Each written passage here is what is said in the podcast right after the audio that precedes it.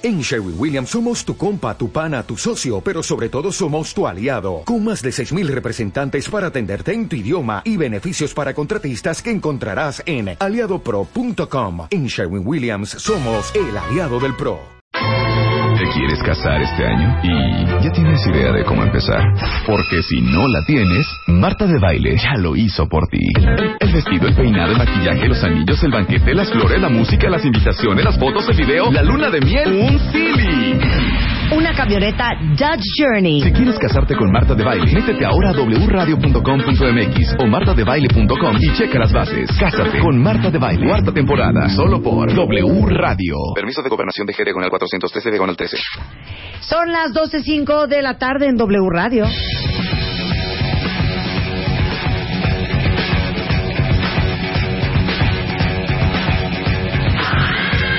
Mario Guerrero en the house, señores. Ocho cosas que estamos haciendo que no nos permiten avanzar en la vida. Así es. Y las seguimos haciendo porque pensamos que es lo correcto o porque ni siquiera reflexionamos si son cosas útiles o no, o, o son cosas que nos van a ayudar. Ok, pero vamos a hacer una pregunta a los cuentavientes. Por mail, por Twitter, como quieran. ¿Quién de ustedes siente que está estancado en su vida?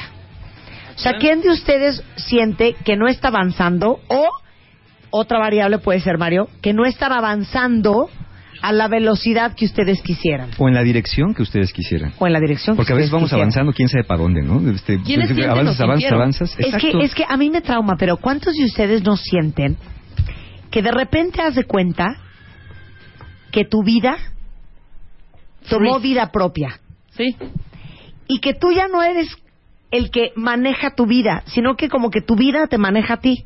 Entonces como que tú ya estás reaccionando a todo lo que la vida te está aventando, Claro, es como cuando te pero revuelca como la que ola. no era parte de lo que tú tenías en tu plan. Sí, es como cuando te revuelca la ola. Lo que quieres es mantenerte en equilibrio, ya no, ya no este, salir con gracia del agua, ¿no? Sino sacar la cabeza para Sí, poder o sea, respirar. como que te vuelves víctima de tu propia vida. ¿Quién se siente víctima de su propia vida? Yo me sentí así hace mucho tiempo. O sea, como que ya, tú- como que tu vida es la que manda Sí. y tú ahí vas detrás. Sí, horrible. Sí, a veces pasa en la adolescencia, ¿no? A veces nos pasa esto mucho en cierto momento, crisis de identidad, crisis de, de sentido de vida, y nos llega a pasar en otros momentos de la vida, pero, pero puede ser que tenga un cierto sentido si vemos estos, estos errores que cometemos, que nos dice la doctora Susan Viali de la Universidad de British Columbia, que eh, pues no siempre es necesario hacer cambios radicales o cambios muy importantes para poder llevar el rumbo de nuestra vida, que es más importante adoptar nuevas actitudes y nueva forma, yo agregaría nueva forma, nuevas formas de solución de problemas que nos permitan obtener resultados distintos. Entonces la doctora Viali nos propone ocho posibles errores, que debe haber muchos más por supuesto, que generalmente nos impiden avanzar en la vida. Ok, ¿no? ocho errores perfectos que probablemente te impidan avanzar en la vida. Exacto. Vamos con el primero. El primero de ellos dice esperar al momento perfecto. Cállate, cállate, cállate. Casi todos cometemos Cállate. ese error, ¿eh? Si esperamos a que los planetas estén alineados, si esperamos a que los chakras estén abiertos, Sí. a que la diosa Fortuna voltee y nos sonría, Ajá. quizá vamos a estar esperando el resto de la vida. Sí, nunca. A lo mejor es buena idea esperar el momento perfecto cuando te vas a aventar de la quebrada, ¿no? Si Sí. no te quiebras la cabeza. Pero en muchos, en muchas empresas, en muchos propósitos de la vida, eh, quizá este miedo a, a que no sea el momento perfecto, a que qué tal si me sale mal, a que a lo mejor no es el tiempo, a que quizá mañana, eso nos va impidiendo actuar.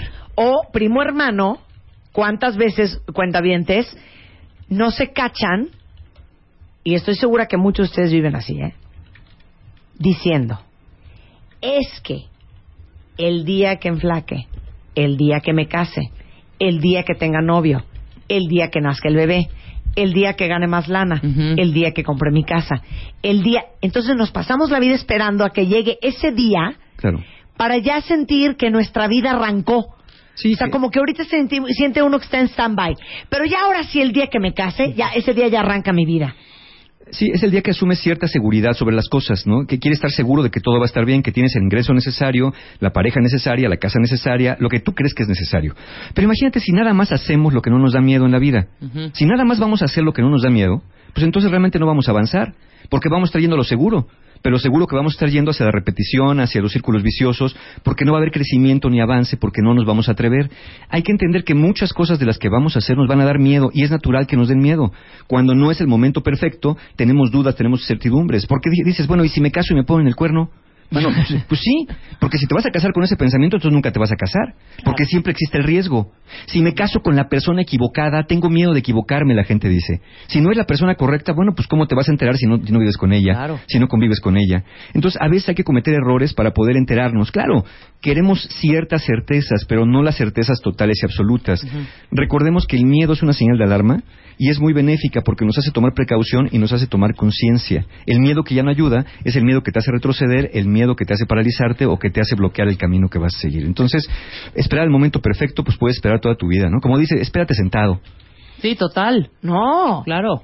O sea, excluyendo el clavado en la quebrada, Sí. es que nunca hay un momento perfecto. Jamás. Porque todos los momentos son perfectos. Exacto. Y entonces, date cuenta que el mejor momento puede ser ahora. Sé valiente, empieza poco a poco, pero haz algo, muévete.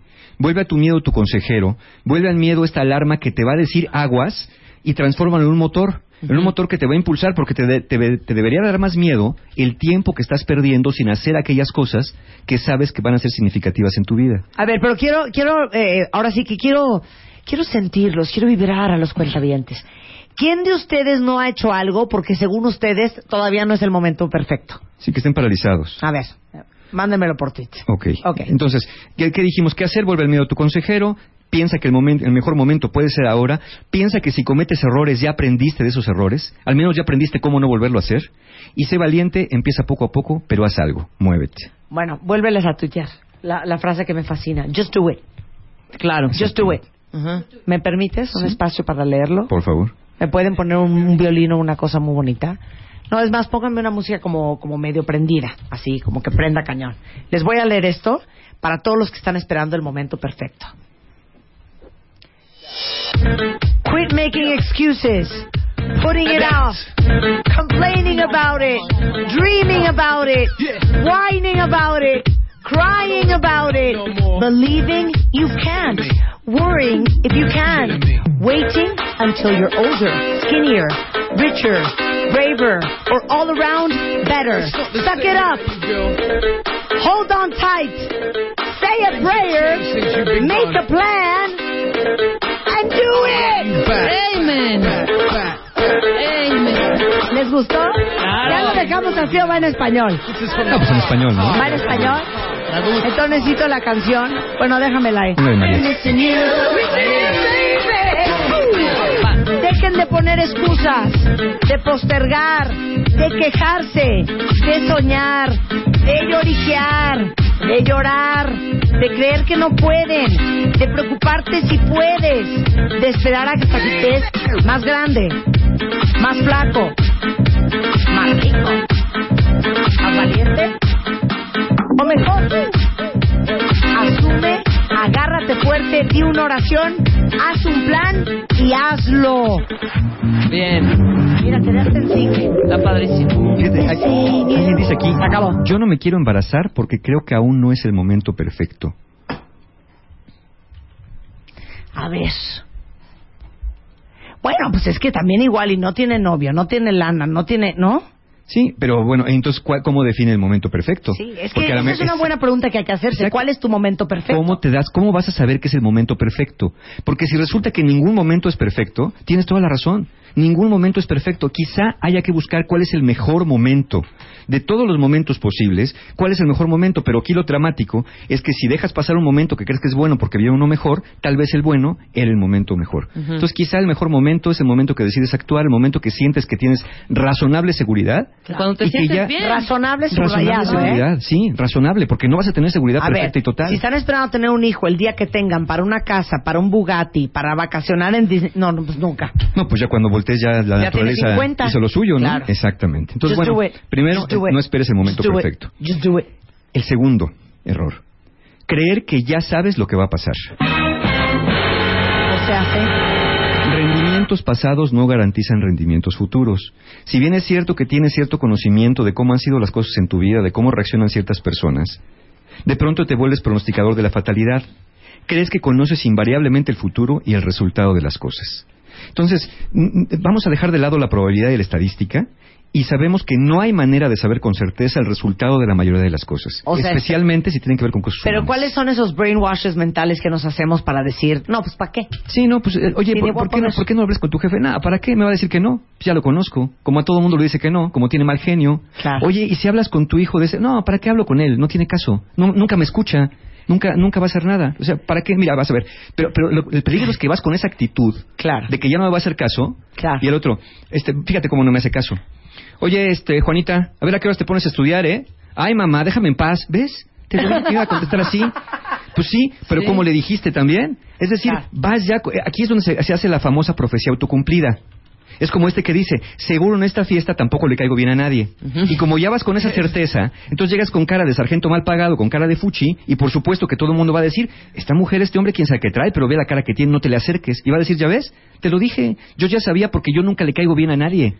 Pero entonces te derrespo- te- te- derresponsabilizas de lo que haces, Claro. evades esta responsabilidad y piensas que la mala suerte, que la fortuna y que tienes tu bola de cristal incrustada en el cerebro que puede pronosticar el futuro, sin darte cuenta que muchas veces tú eres el generador y el causante de las circunstancias que te van rodeando. ¿no? A veces no, pero tampoco puedes tener el resultado prescrito de todas las cosas que van a suceder en la vida. Entonces, pensar que ya sabes lo que va a pasar es un obstáculo en la vida porque te condiciona a actuar de cierta Y manera. aparte, perdón, pero a mí sí me enchila la gente ¿Qué? que le dices, bueno, pues ¿por qué no vas y... Ya, cero, ¿cómo crees que voy a hacer eso? Pues perdón, es mejor hacer eso que no hacer nada, ¿eh? Claro, moverse. ¿Estás de acuerdo? Sí. Es como cuando yo le puedo decir a un paciente, oye, ¿por qué no hablas con tu mamá de este asunto? No, ¿para qué? Mi mamá no me escucha. Nunca me ha querido. Es más, yo siento que no le importo. Bueno, ¿por qué no lo intentas? No, no, eso no lo voy a intentar. Y después que te dicen que no lo van a intentar, te preguntan, Mario, ¿entonces qué hago? Yo, oye, pero ¿por qué no intentas? No, eso no. Dime otra cosa. Es como, como a alguien le duele la cabeza, tómate una aspirina, no aspirina, no dame otra cosa. Bueno, entonces tómate un Advil, no tampoco quiero un Advil, tómate un ibuprofeno, no tampoco quiero. Pero dame, algo para el dolor de cabeza. Bueno, si no quieres tomar nada, Pues aquí tengo un mazo, si quieres te doy en la cabeza. y entonces dice, no, porque el mazo me duele, tú me quieres lastimar, ¿ves cómo eres? Entonces, bueno, si escupes que baboso, si no escupes que reseco, ¿no? Entonces no crean que saben lo que va a pasar. Ahora, ¿qué vamos a hacer para...? Ahora, no se trata de tener un optimismo irracional y pensar que todo va a estar bien, porque hay gente que piensa, sí, seguro todo va a estar bien, todo va a ser maravilloso. Tampoco eso, porque entra caes en irresponsabilidad. Se trata de tener una genuina apertura a las posibilidades. Poder decir, es verdad que en el pasado me ha estado pasando esto, pero voy a ver qué puedo hacer para que eso que me ha estado pasando cambie. ¿Cómo puedo intervenir yo para que eso no me siga pasando? Se trata de volver esto un tiempo verbal continuo. Lo que me ha estado pasando y lo que quiero que me pase de aquí en adelante. Eh, no es palo dado ni Dios lo quita, ¿no? Duda de tus certezas. Y pregúntate, ¿y si esta vez no sucediera lo mismo? ¿Qué haría? Porque pasa también que vas pronosticando lo negativo porque tienes miedo que lo positivo pase porque no sabes qué hacer con ello. Bueno, y si de veras hoy, hoy hablara con mamá y me escuchara, ¿qué le diría? ¿Qué tal si llego mañana y le digo, mamá, quiero hablar contigo? Y me dice, sí, hablemos. Y vas a decir, ay, es que no venía preparado. Porque como siempre vengo preparado para el no, Claro. en realidad no sé qué hacer si me dices que sí. Claro. Muchas veces la zona de confort nos mantiene quietos en un pensamiento negativo para no atrevernos a pensar en el resultado distinto porque no sabemos qué hacer cuando eso sucede. Entonces, abrirnos a las posibilidades, duda de tus certezas. ¿No? No tienes poderes ni tienes bolas de cristal incrustadas en la cabeza. Ahora, te digo una cosa. También yo pienso lo siguiente. La verdad, Mario y cuentavientes. Yo sí creo que muchas de las cosas que según nosotros queremos que sucedan y nos morimos porque pasen y seríamos según nosotros las personas más felices si lo tuviéramos o si lo consiguiéramos, en el fondo, la verdad, no. No. ¿Sí? Porque. Uno cree que quiere. Exacto, pero, pero no siempre lo que quieres es lo que necesitas. Y no siempre es verdad, porque cuando tú quieres algo, automáticamente junto con pegado van las ganas a, a estar dispuesto a pagar el precio. Pon un ejemplo, pon un ejemplo, un, em- un ejemplo. Te pongo un ejemplo. escenario, un escenario. Me muero porque mi empresa sea transnacional. Ajá. ¿No?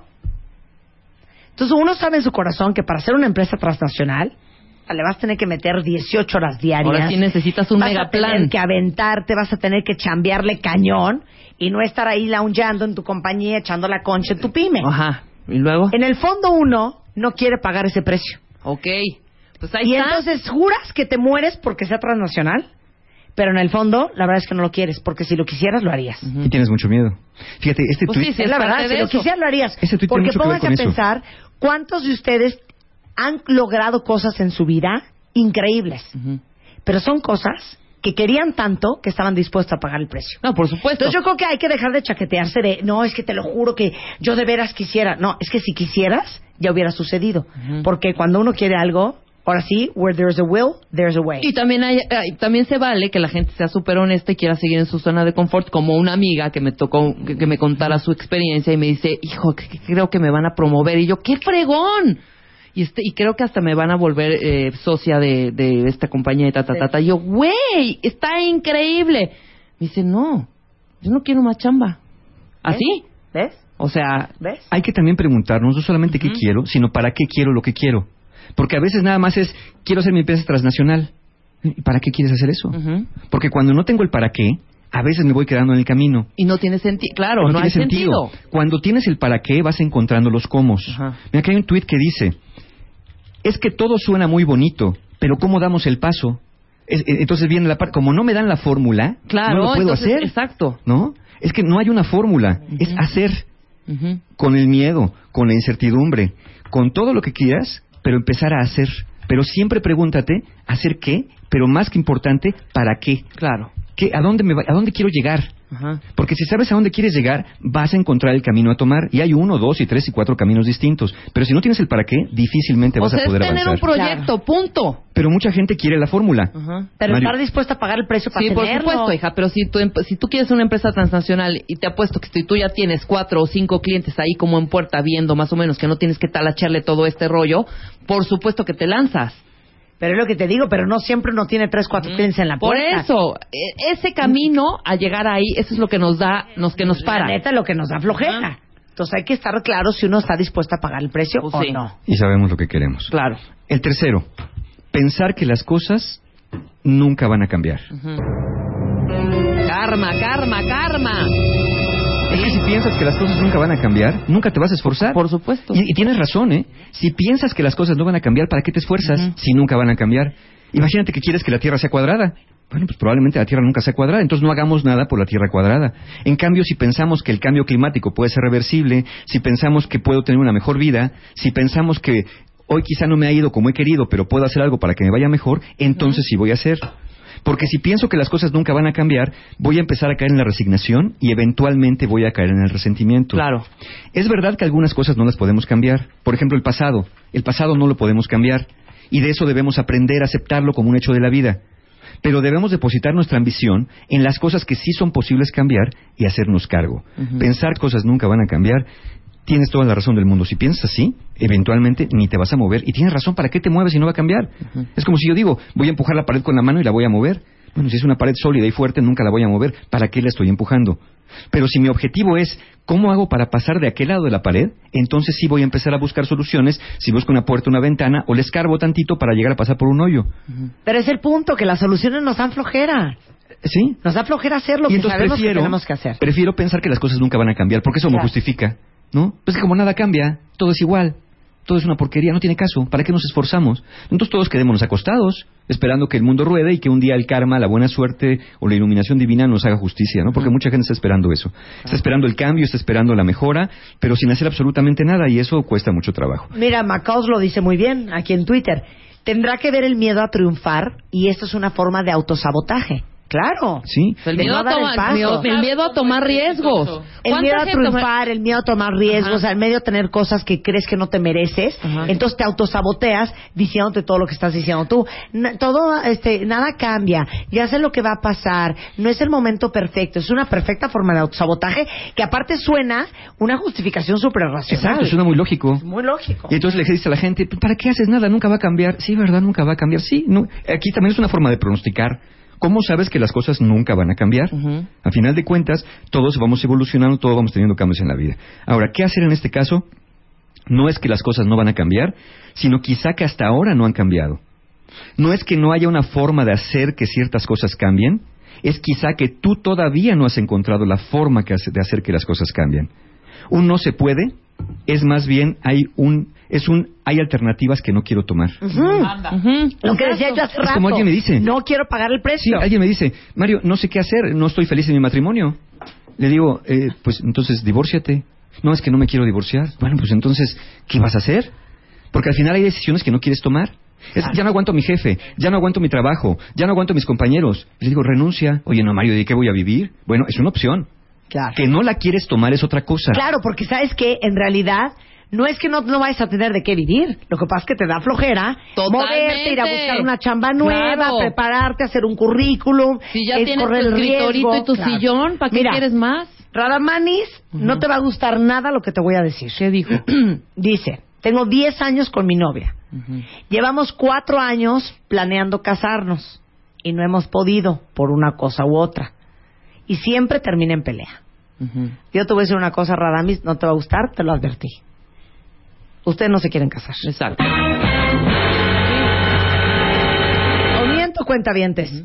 Porque el que se quiere casar Opera, se, va al, se maneja, va al registro público ahí en el MP, al registro civil y vámonos. órale. Pues no, fiesta, pues ya la haremos después. Lo importante es casarse, no la boda. Claro, ¿no? totalmente. Entonces no te quieres casar o ya hubieras mandado tu historia a Cásate con Marta de Baile Claro. 2013. O los dos se mueren de pavor de, de fracasar. Y entonces Miedo al fracaso. todos los factores externos son perfectos pretextos para decir, no es que no tenemos todavía tanta lana para una casa, no es que todavía no, es que mi papá se enfermó, no es que, perdón, yo conozco a gente que se ha casado bajo las peores circunstancias, Sí, por ¿eh? supuesto. Y se casan porque esa es la misión y el objetivo y lo que desean. Fíjate, este dice, ¿qué pasa cuando llevas meses buscando trabajo y porque tienes más de 50 años ya ni siquiera revisan tu currículum? Y yo pregunto, ¿por qué llevas meses llevando currículum a lugares donde sabes que más de 50 años no te van a Que te recibir? van a decir que no- ¿Por qué no buscas otra cosa? Algo que no necesite currículum. ¿Por qué no haces algo por tu propia cuenta? ¿Por qué estás esperando que alguien te emplee? Cuando podrías encontrar otra manera. No digo que la vas a encontrar, sino ahora te van a decir, a ver Mario, contrátame tú si de veras es como dices. No, yo, yo no sé si te voy a contratar o no. Lo que digo es que ¿por qué seguimos, seguimos haciendo lo mismo, exactamente lo mismo, cuando ya sabemos que no nos está funcionando? Si tengo 50 años, bueno, quizá llevar currículum no sea la mejor idea. Si sé que en un contexto social o, o laboral no están recibiendo gentes de más de 50 años, ¿no? Entonces, se trata de buscar hacer otra cosa. Pensar que las cosas nunca van a cambiar. Ahora, en- encontremos, desarrollemos algo por nuestra propia cuenta, que no es fácil, pero tampoco es imposible.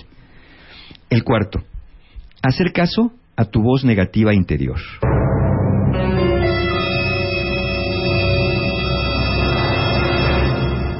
Después del corte. Estés en donde estés, no te muevas. and let the beat control your body. Ya volvemos. Marta de Baile. En W. Estamos listos. Ya regresamos. Marta de Baile. En W. O sea, hay entre llantos y, y- y risas aquí. Hoy con Mario Guerra, Sí, nuestro rockstar de la vida. Estamos hablando de ocho muy buenas ra- razones por las cuales no estamos avanzando en nuestra vida. Y estamos tanto Mario como yo leyendo nuestros timelines en Twitter. Hoy están bien vendidos. Sí, sí, claro que Que sí. qué bueno que le estamos dando sus, sus, sus cachetadas, sus jalones de orejas y sus sacudidas. Y, y una chava me puso aquí, Marta, yo juro que quiero tener un cuerpazo. De veras digo, ahora sí voy a empezar a hacer ejercicio. Voy un día y ya no voy. Claro. Y vamos posponiendo también, ¿no? Ese es el Claro. punto. Neta, hija, neta, te digo algo. No quieres tener un cuerpazo. Sí. O sea, tú crees que Pero quieres que tener un cuerpazo. Pero el pagar el precio de tener un cuerpazo, ahí ya no nos parece. Porque Me duele. puso Beatriz Marta en la foto que tuiteé con Evan Heatherton. Estás súper delgada y traes un cuerpazo. ¿Qué hiciste? ¿Cómo cambiaste el chip? No, pues es que no es que traiga un cuerpazo, es que ya también dije ya. Ajá. Ya. Suficiente. Ahora, ¿cuál es el precio que yo estoy pagando? Pues que entre semana no estoy ni comiendo No te echas tus tacos del farolito, tacos de la casa del pastor, mi chicharrón, lo que viene en el tlacoyo, mis frijoles. No, pero ese es el precio que estoy dispuesta a pagar. Claro, porque hay un para qué también. Ya si hacer tres horas diarias, a ese precio ya no lo pago. Exacto, porque no hay un para qué ahí. Porque no, ya no, Exacto. tampoco. ¿A dónde quiero llegar con eso? Exactamente, pero miren, no importa si en su vida están postergando cosas, no importa que no las estén haciendo, siempre y cuando estén conscientes que se están, es que no sé cómo decirlo de otra manera bonita, no, ¿Qué? que se están lavando el coco. Nada más Pero estén espérame. conscientes que sí, con todas sus excusas, con todas las razones, con todas las justificaciones, que ustedes en su corazón sepan la neta que nada más están haciendo los locos. El que está en zona de confort sabe perfecto. Sí, que sabe. No, pero yo creo que ahorita y les está cayendo sientes. muchos veintes a y todos. te sientes frustrado. Nada más y te estén claros de que neta sí se están haciendo los locos. Sí, cuando, cuando sabes lo que te pasa y no haces nada para cambiarlo, pierdes No, el derecho Perdón, cuando no te lo cuestionas es que estás bien.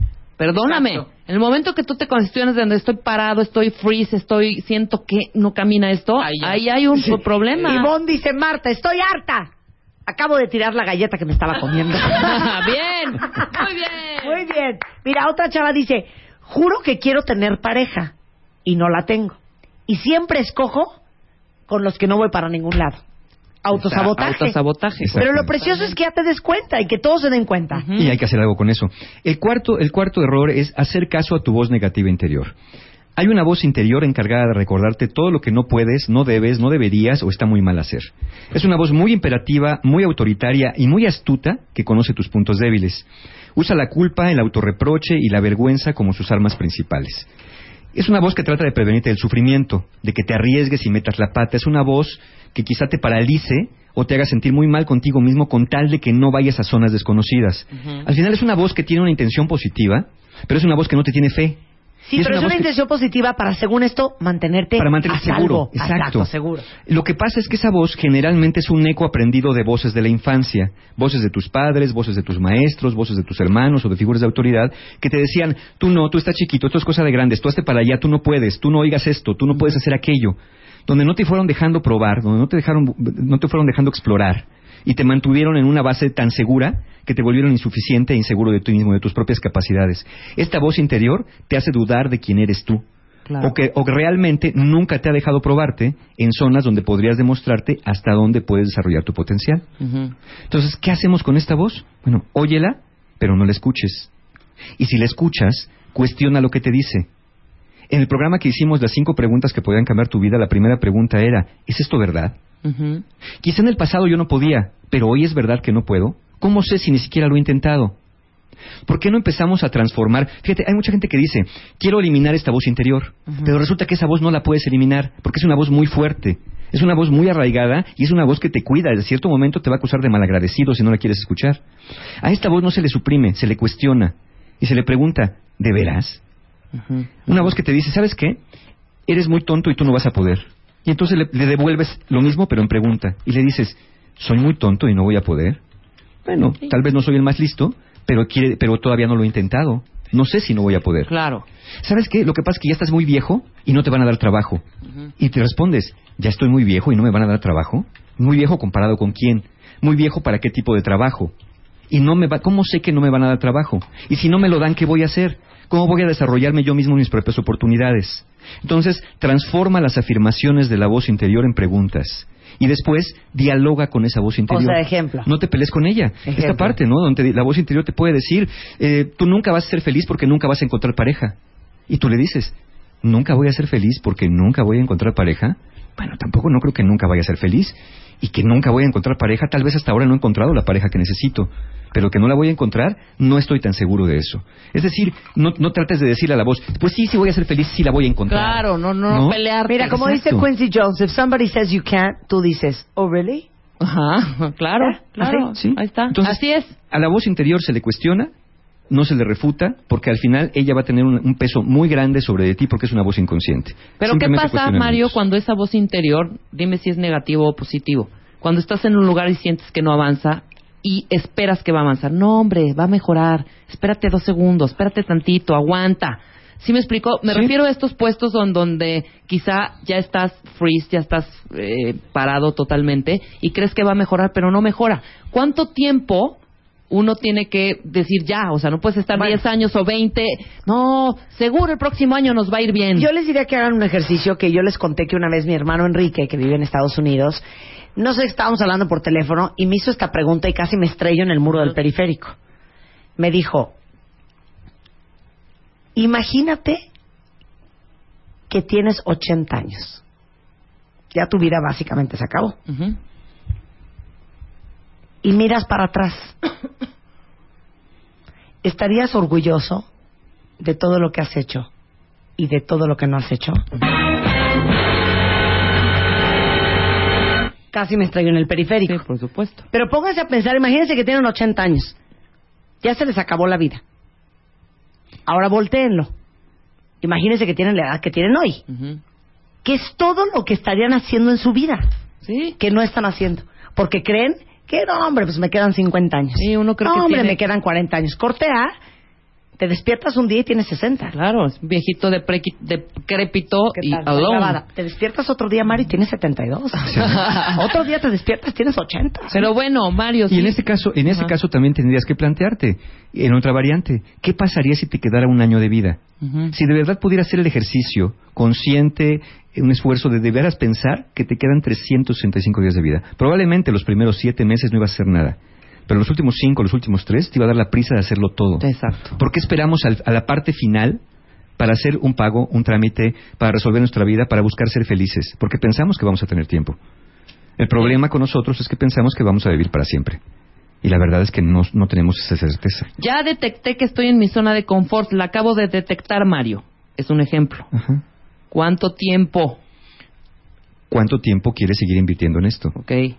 ¿Cuánto tiempo más? Ya depende de un... Tú decides el tiempo. Yo no te puedo decir hazlo ahora, hazlo mañana. Yo nomás Move pienso. it. Yo nomás pienso, ¿cuánto tiempo quieres seguir invirtiendo en algo que ya sabes que no está Sí, que no funcionando, está, claro. que no te está llevando a ninguna parte? El quinto error, hacer del dinero el centro de tu vida.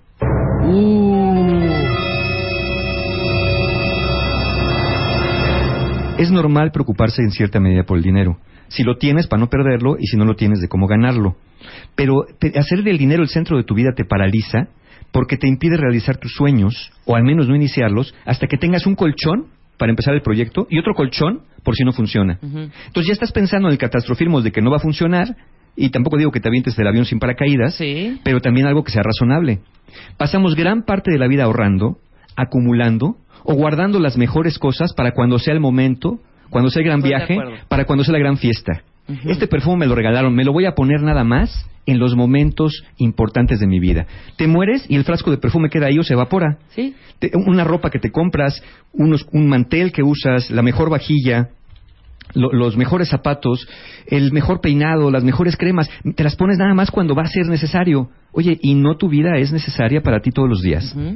No, porque de este perfumito, de esta cremita que me regalaron, Sí, nada de más esta en las fiestas. Nada más en las grandes épocas. Es que les digo algo, híjole, yo sí creo que es importante ahorrar. Sí, hay que darle su justo valor Sobre al todo para la dinero. vejez. Sí. Sí, ¿no? eso sí.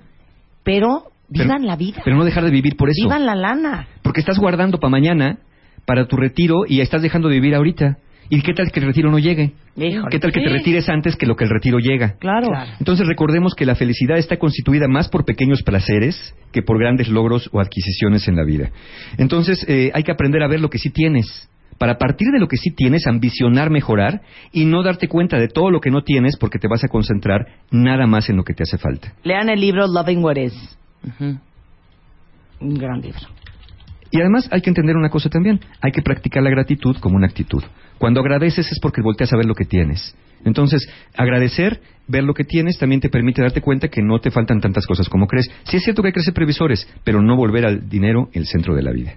Ok, me fascina. Sexto, escuchar o rodearte de pesimistas. Ahí está. ahí aquí me puso un, un cuentaviente que cómo te deslindas de gente que nada más No, pues no vas a te mete el pie. Claro. ¿Sabes cómo te deslindas? Aléjate. Deslindándote. Exacto. Así, así Run, de fácil. Forrest, run. Así de fácil. Y alguien va a preguntar, ¿pero cómo le hago, Marta? Pues haciéndolo. Haciéndolo. Ujú. ¿No? Just do it. Pero es que lo quiero. Bueno, entonces paga el precio. Claro. Porque estás pagando un precio por ese supuesto amor que tienes a una persona que te está diciendo todo el tiempo que no vas a, que no vas Que a no prosperar. puedes, ajá. Acuérdate que tus ideas o propósitos de cambio pueden despertar la envidia o los miedos de muchas personas. Y ese miedo y esa envidia lo proyectan en ti. Sí, claro. eso son personas que se encargan de decirte, no, no lo hagas, esto no está bien, ten cuidado, y si te sale mal, aguas. no te arriesgues, Sí. mejor quédate a lo seguro, no hables, no digas, no pidas, no solicites, no te hagas notar. ¿Y saben, saben quiénes somos muy así? Los papás. Sí. O sea, creo que un gran porcentaje de los papás, como nos da mucho miedo el fracaso de los hijos, automáticamente es, no, hijo, pero espérate, vete con calma, vete con tiento, aguas con ese socio, no, hijo, no vayas a, ya sabes, pero los papás están hablando también, piénselo, desde sus propios miedos. Sí, porque el miedo al fracaso de los hijos inconscientemente es un miedo a fracasar como padre también. Claro. Entonces, no tanto quieres el fracaso de los hijos, sino un- quieres o no un recordatorio de su propio fracaso. Totalmente. Es esta proyección. Entonces, y además recuerda de algo. Mucha gente siente un extraño placer en advertirte todo lo que puede salir mal. Y un placer cuasi orgásmico en decirte te lo dije. Exacto, exacto. Entonces, te- o- o aléjate de estos pesimistas profesionales. Hay un libro de Paul Václavic, como dicen por ahí, que en paz descanse, que se llama El arte de amargarse la vida. Y Paul Václavic dice que el experto en amargarse la vida es tan experto en hacerlo que cuando todas las cosas van bien, se pregunta a sí mismo, ¿pero cómo puedo ser feliz cuando Cristo murió en la cruz? Siempre va a encontrar un elemento para sentirse mal, para sentirse pesimista, para sentirse triste. No se trata de no escuchar a los que de buena voluntad te advierten de ciertos riesgos, pero quien de verdad comparte tus sueños, además de advertirte, se va a alegrar y te va a ayudar a pensar en soluciones conforme lo que se vaya presentando. El pesimista nada más te va a decir lo que va a salir mal, te señala todos tus errores, pero no te propone nada. El pesimista, el negativo, simplemente va a poner el dedo en la llaga, pero no te va a dar ni alcohol, ni curitas, ni algodón, ni te va a lavar la herida. Te va, te va a tocar la herida para que te duele y se va a retirar. De. Y después te va a decir, te lo dije que te iba a doler. ¿Te acuerdas que te lo dije? Sí, pero tú me picaste, pero lo hice por tu bien, para que despertaras de ese sueño que tenías de fantasía, de que querías ser feliz. ¿Qué te- qué- ¿Quién te crees que eres? Aparte el pesimista te lo dice. ¿Quién te crees que eres para poder ser feliz? Si eso no se puede en la vida. Si estamos en un valle de lágrimas. Si en esta vida se viene a sufrir.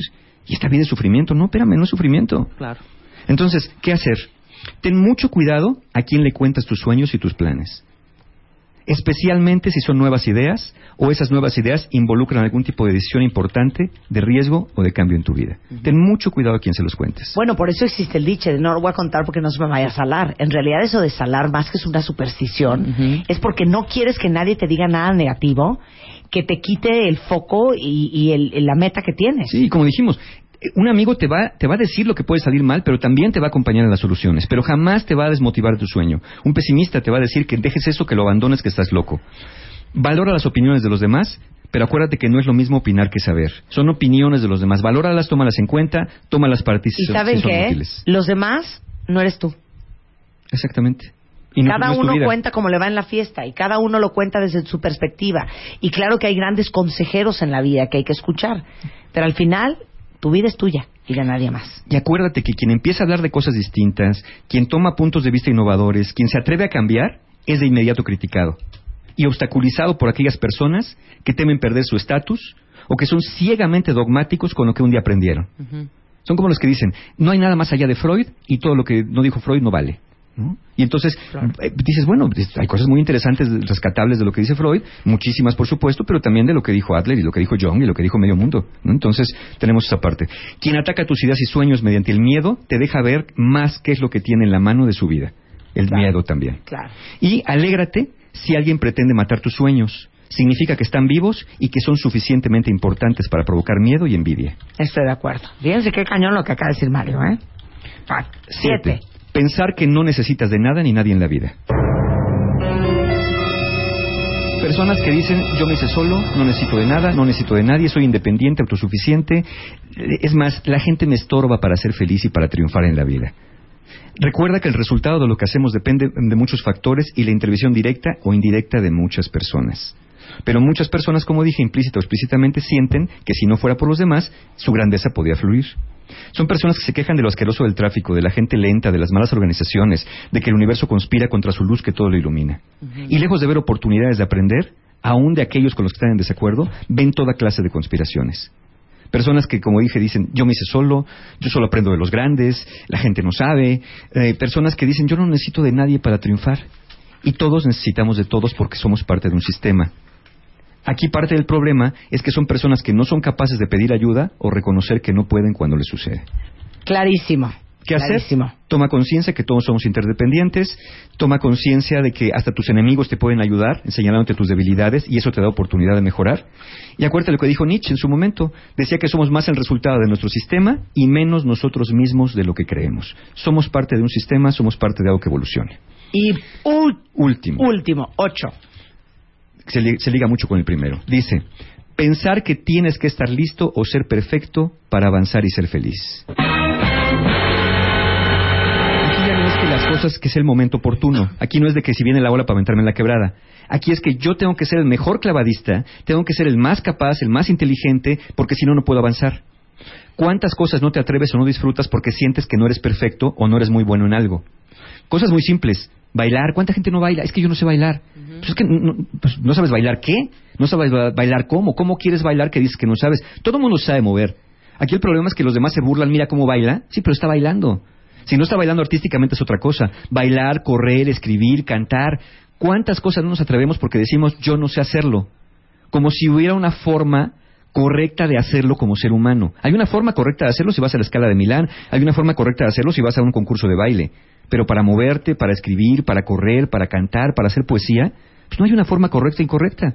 Puede ser que a mucha gente le guste, puede ser que a mucha gente no le guste. Puede que estés muy lejos de la perfección, pero si haces lo que es bueno para ti, te gusta y es de beneficio, eso vale la pena.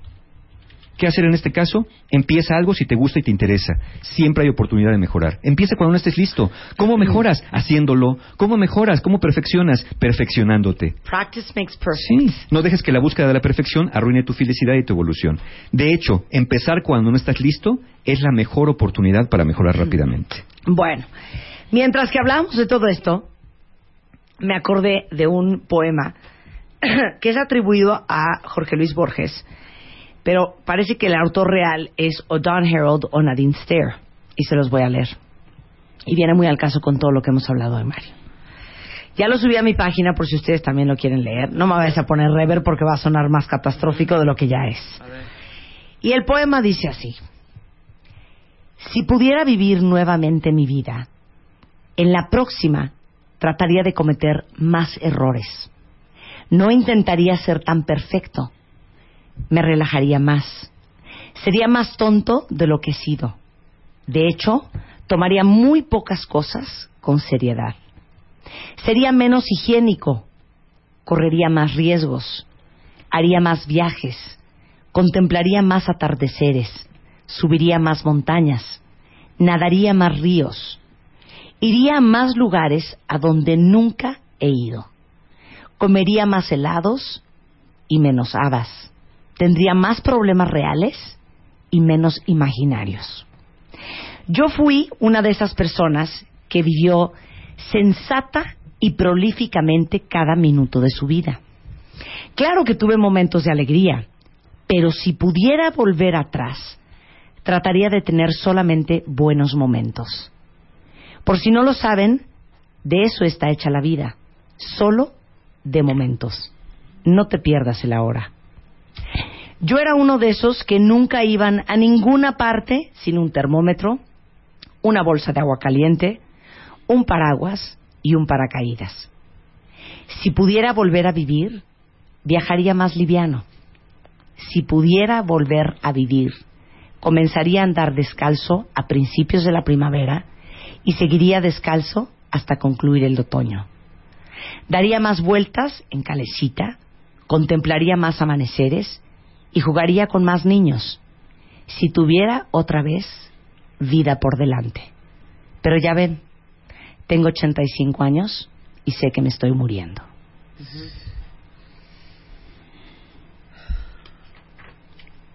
Y en cualquier momento nos podemos ir. Ya nos matamos todos en común. ¿o qué?